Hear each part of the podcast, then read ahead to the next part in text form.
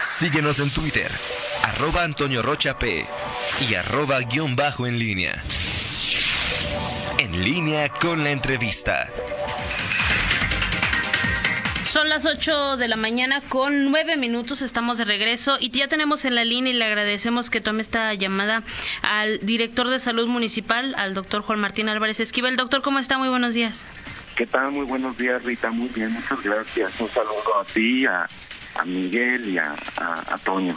Pues, sí, muchas gracias. Gracias porque, bueno, en este, en esta eh, contingencia sanitaria tenemos muchísima información de lo que va surgiendo día a día. Se van actualizando las cifras. Eh, sabemos que León ya tiene eh, al menos cuatro contagios comunitarios. ¿Qué están haciendo las autoridades municipales en este momento? Porque, bueno, esta situación va creciendo de manera lenta, pero va creciendo, doctor. Así es, Rita. Sí, bueno, eh, como toda pandemia, pues va, va avanzando de acuerdo a cada territorio, hablando de, nuestro país. Nosotros en este momento nos encontramos en la fase 2, como bien lo, decías, con cuatro casos ya de transmisión comunitaria. Entonces, eh, eh, hemos hecho como municipio a la, a la par con Secretaría de Salud y por instrucción de, de nuestro alcalde, licenciado Héctor, nos hemos puesto a, trabajar de manera conjunta para buscar estrategias que permitan lograr lo más posible ralentizar esta esta curva, mantenernos el mayor tiempo posible con el menor número de casos, pues con el objetivo finalmente de no saturar nuestros servicios de salud. En este sentido, bueno, pues hemos implementado diferentes estrategias, hablando en dos áreas muy, muy importantes, lo que tiene que ver con el transporte público por un lado y por el otro lo que tiene que ver con estos tianguis, que son los lugares donde se concentra un número importante de población. Eh, eh, dos de las principales eh, medidas que han tomado y que, bueno, pues de las que incluso tienen una mayor polémica es el uso de, lo, de las cabinas o, arcos sanitizantes y la otra es de el uso de cubrebocas que el municipio de León, desde el domingo pasado, pues anunció como una medida obligatoria, doctor. ¿Eso se está cumpliendo, no se está cumpliendo? ¿Qué, qué reporte tienen hasta el momento? Sí, mira, desde, desde el domingo pasado se anunció en que se hacía obligatorio el uso de cubrebocas en el transporte público principalmente. ¿Por qué, ¿Por qué se dio esa instrucción por parte de nuestro alcalde? Por la sencilla razón de que en transporte público eh, es, es difícil, muy complicado mantener la distancia adecuada entre las personas. Por más que se quiera, hay horas pico donde definitivamente se vuelve algo imposible y bueno, el cubrebocas en este sentido viene a proteger de alguna manera a los usuarios del transporte público que por necesidad tienen que salir a trabajar, tienen que salir a hacer cosas que son urgentes para para cada ciudadano, ¿no? Entonces sabemos que es una medida eh, polémica que estuvo eh, en de alguna manera eh, no no científicamente avalada pero finalmente esto suma a la estrategia de, prevención. Aquí hay que aclarar que el hecho de usar cubrebocas no significa que estamos eh, con el derecho de poder irnos a la calle. El cubrebocas viene a ser una herramienta más de prevención sin descuidar las principales, que son el mantente en casa, si puedes hacerlo, quédate en tu casa, si por alguna razón tienes que salir a trabajar, pues protégete usando cubrebocas, lávate las manos frecuentemente, usa el gel alcohol. Esto viene a sumar, Rita. Finalmente son estrategias que, que, todas en conjunto suman para la prevención. El uso del, del arco sanitizante sanitario es con el mismo fin.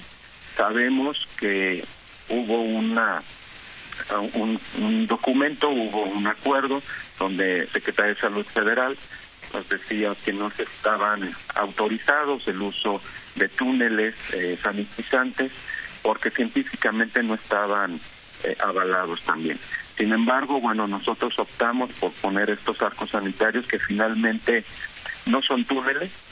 Eh, el riesgo principal radica en los aerosoles que pueden producirse en estos túneles aquí es nada más un arco, donde el objetivo es que la persona al pasar por ahí elimine en un porcentaje importante el virus que pudiera traer en su ropa, en su mochila o en las cosas que pudiera traer al abordar un autobús. Entonces, son medidas que suman. Finalmente, en conjunto, todo eh, está sumando a la prevención. En este momento, doctor, ¿ya tienen algún dato de en cuánto se ha reducido la movilidad laboral, la movilidad en el transporte y también, por supuesto, la movilidad en las calles de, León? Sí, Rita, mira, eh, diario tenemos reunión de retroalimentación para ir evaluando todas las áreas que son de riesgo desde el, punto de vista eh, de salud para esta pandemia, en, en, específicamente en el transporte, se ha reducido en un 40-45% el, el uso del transporte público. Ha bajado, sí, de alguna manera. Hemos insistido en todos los sectores laborales que aún están eh, trabajando que estén eh, haciendo eh, modificaciones en las entradas de, los horarios de sus empleados para ir bajando esas horas pico y hacer una, una medida que nos permita que, que no se saturen las unidades del servicio. Eh, aquí el sector eh, público, hablo específicamente de los concesionarios, bueno, están haciendo también su labor de desinfección de unidades dos veces por día, sobre todo en las horas valle, eh, se hace la sanitización de todas las eh, sistema articulado y también de las unidades sencillas. Entonces, de esta manera estamos eh, provocando o tratando de tener la mayor prevención a, nuestra ciudadanía. Los empresarios han hecho caso ya a esta medida que, les han eh, solicitado de, de estar eh, cambiando un poco los horarios de entrada y de salida de sus empleados para evitar una mayor concentración de personas en el sistema de, transporte público, doctor, o todavía es una medida que no que no no han atendido. Mira, Rita, es, esto lo han lo han ido acatando ya algunas empresas. Tengo que decirte que no es la totalidad todavía sin embargo, la tendencia es que cada vez se sumen más eh, empresas a esta estrategia. Y lo hemos empezado a ver en el, en el uso del transporte.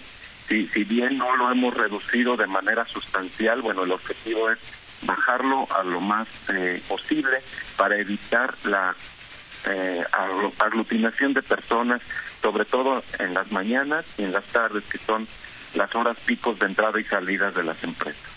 Ok, muy bien. Doctor, en el, en el caso del uso de cubrebocas, si una persona en el transporte público en este momento no lleva un cubrebocas, ¿qué están haciendo ustedes? ¿Qué está pasando? ¿Así lo dejan subir? Eh, ¿Le proporcionan un cubrebocas si lo tienen ahí? ¿O qué es lo que están haciendo para garantizar que de verdad los usuarios están haciendo uso de, de, este protector? Sí, mira, de hecho eh, se está haciendo lo necesario para poderles proporcionar un cubreboca en el momento del abordaje al autobús. Eh, ya se hizo la entrega al área de movilidad de algunos cubrebocas para que eh, pues se haga esta esta estrategia. El objetivo es que sea la mayor cantidad de personas en el momento que están usando el transporte público que estén protegidas con sus cubrebocas, pero vuelvo a insistir, esa es una medida más de prevención. Hay medidas más importantes como son el quédate en casa principalmente porque el hecho a veces de traer un cubrebocas genera una falsa seguridad. Sin embargo, bueno, insistimos y, y gracias que ustedes nos ayuden a difundir esto. Esto nada más es una medida, una herramienta más que ponemos al alcance del ciudadano para su cuidado, ¿no? De su salud. Ok, doctor. Hace algunos días, cuando eh, teníamos ya los primeros tres casos de contagio comunitario, usted nos decía que había por lo menos 60 personas que estaban en investigación o en vigilancia por haber tenido contacto precisamente con esos, eh, algunos de esos tres pacientes de contagio comunitario. ¿Qué ha pasado? ¿Ya hay resultados de esas 60 personas? ¿Han dado positivo o, no se encontró nada?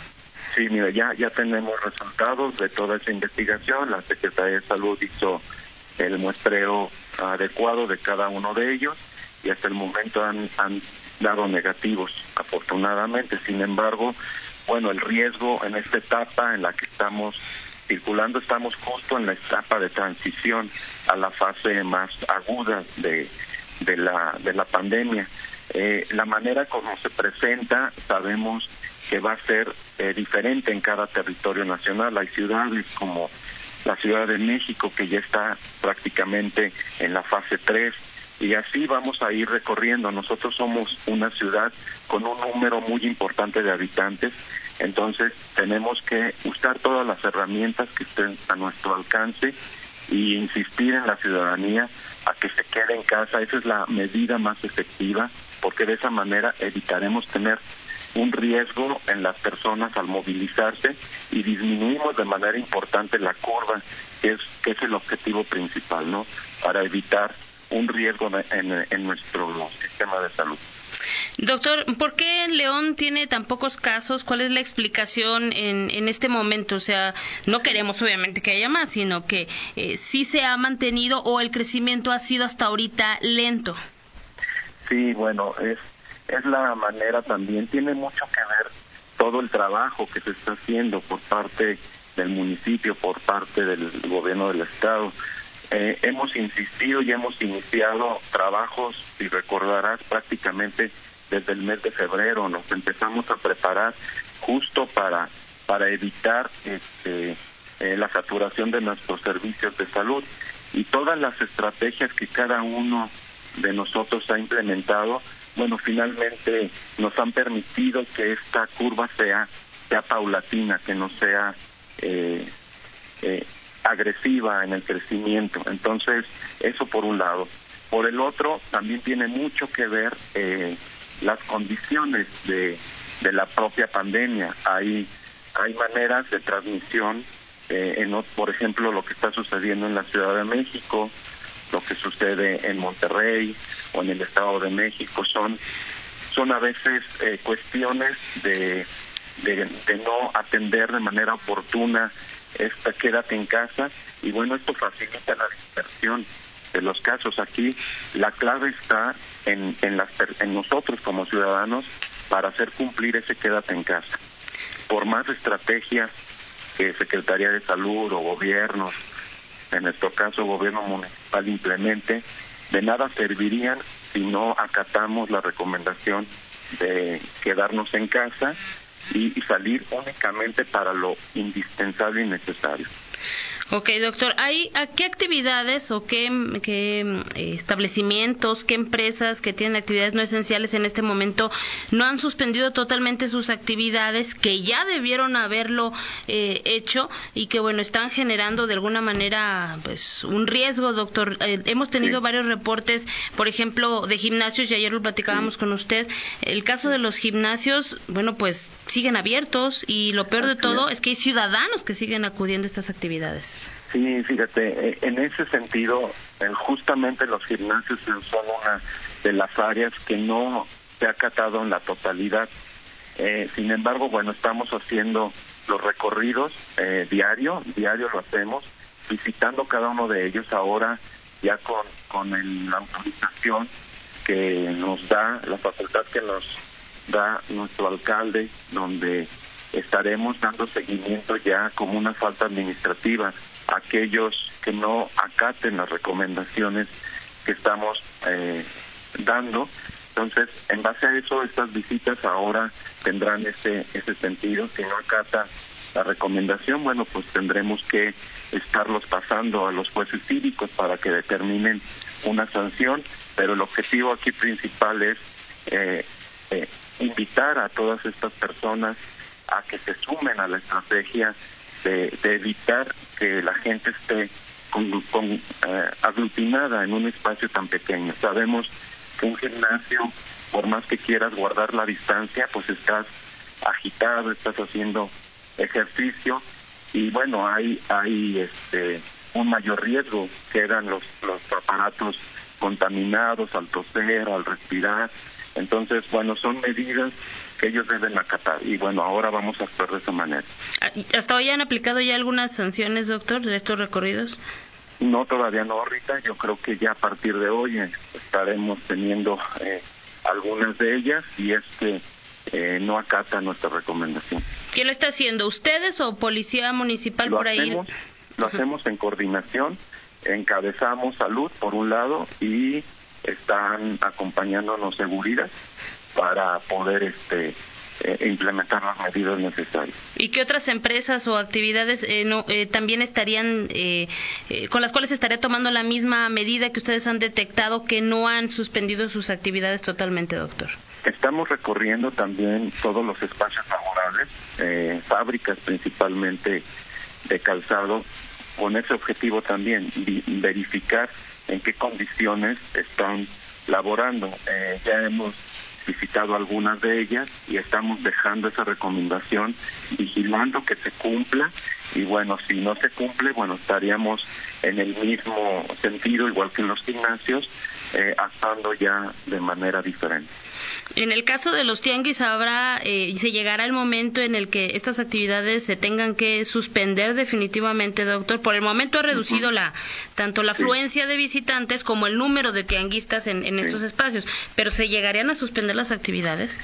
Sí, de hecho hemos trabajado intensamente en esta área, eh, hemos bajado de manera importante el número de personas que están desde comerciantes, evitando eh, aquellos eh, comercios que no tienen nada que ver con, con el suministro de la canasta básica de alimentos, por ejemplo, dejando cada vez menos, menos porcentaje de comerciantes en los tianguis, liberando los espacios para evitar el, el amontonamiento de las personas al estar circulando por ellos. Y bueno, de acuerdo a la evolución de la pandemia, eh, estaremos actuando en consecuencia si es necesario, estaremos eh, cerrando eh, esta actividad en algunas áreas.